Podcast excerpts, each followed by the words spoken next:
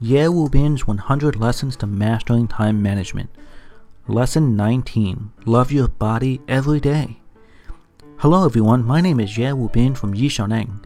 I am so happy to be with you now at 6 a.m. on the Ximalaya app. For those of you who have been following my lessons, welcome back. And if you're new here, welcome aboard. I am so happy to have you with us. Time is man's scarcest resource. Once it's used, it can never be regained. So if you're not using your time effectively, or if the time you are spending is only getting you further away from your dreams in life, then stay with me. Listen a while, and I am confident I can help open your eyes to a new path that will get you closer to your dreams. I want to remind you that there are 100 classes in this album, and every class lasts about 6 minutes. It is updated at 6 a.m. New York City time each morning. I want to remind. In today's lesson, I'm going to talk about the value of exercising. I believe something very strongly, and that is that we should fall in love with our body every day. Do you still remember that feeling you had when you were first in love? When you're in love, your heart beats faster and you feel extreme happiness. Do you know why this happens? When we feel love like this, our bodies secrete chemicals that change our energy levels. These chemicals are called endorphins. These substances can make us feel more cheerful and positive. When we are happy like this, we do things much more efficiently and we have more energy. You know, there's a saying when good things come, energy and life improve. But we are too busy to wait for good things to come, aren't we? In this modern world, if we wait we'll never feel good enough to get things done. So, if we want to get rid of procrastination and become efficient, we need to become more energetic first. We must improve our body's energy levels ourselves. There are many courses about procrastination and controlling energy through exercise and meditation. However, in today's lesson, we will focus on the importance of exercising. Exercising improves blood flow and increases energy. It also stimulates our bodies to secrete more hormones such as dopamine and endorphins, which make us more cheerful. This is why I said we should fall in love with our body every day. You must exercise every day. It doesn't matter what kind of exercise you do, as long as it is a cardiovascular exercise.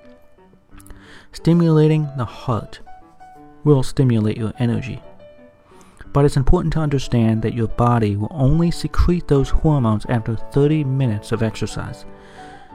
Many people are unrealistic with their fitness goals. They think that exercise includes becoming a marathon runner or an Olympic track star like the Chinese hurdler Liu Xiang.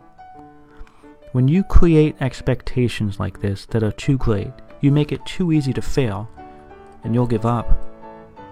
Your goal shouldn't be to become a great athlete or to run a marathon, but simply to build a habit. Now, many people will tell you that to succeed in physical fitness and sport, you must have a great perseverance and never give up. But I want to tell you that is not the secret.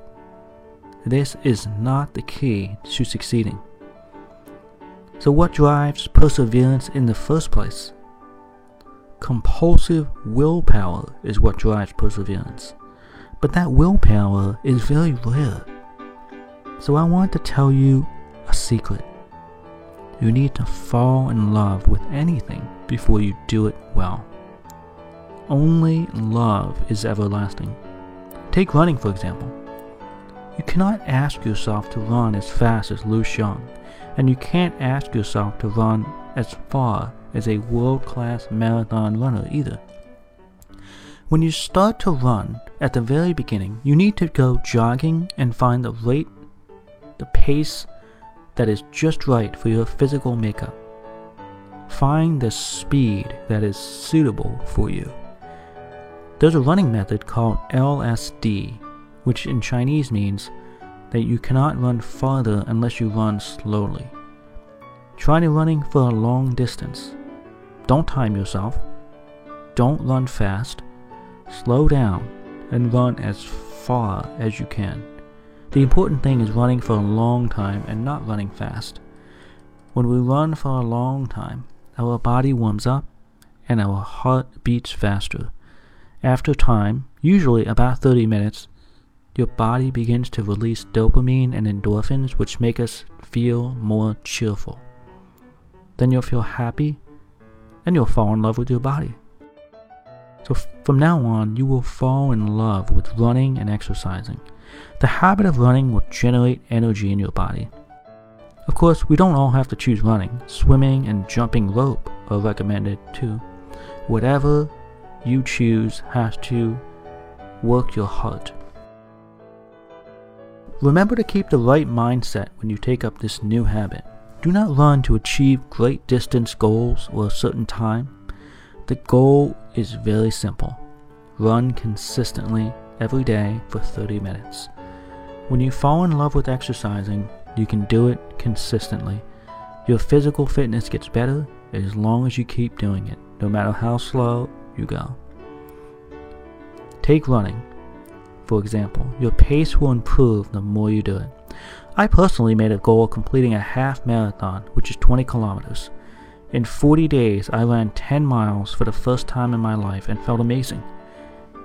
Now remember, it will be difficult at first, but as you do it consistently and carefully, you will get better and it will become easier and easier. It's like they say, when you stand at the starting line looking out, the finish line seems so far away. But when you stand at the finish line looking back, it doesn't look that far at all. In today's lesson, we talked about the importance of exercising and falling in love with your body. If you can exercise for just 30 minutes a day, your energy will increase more than you ever thought possible. Exercising makes your body healthier and your mood more cheerful. You will be more efficient and procrastinate less.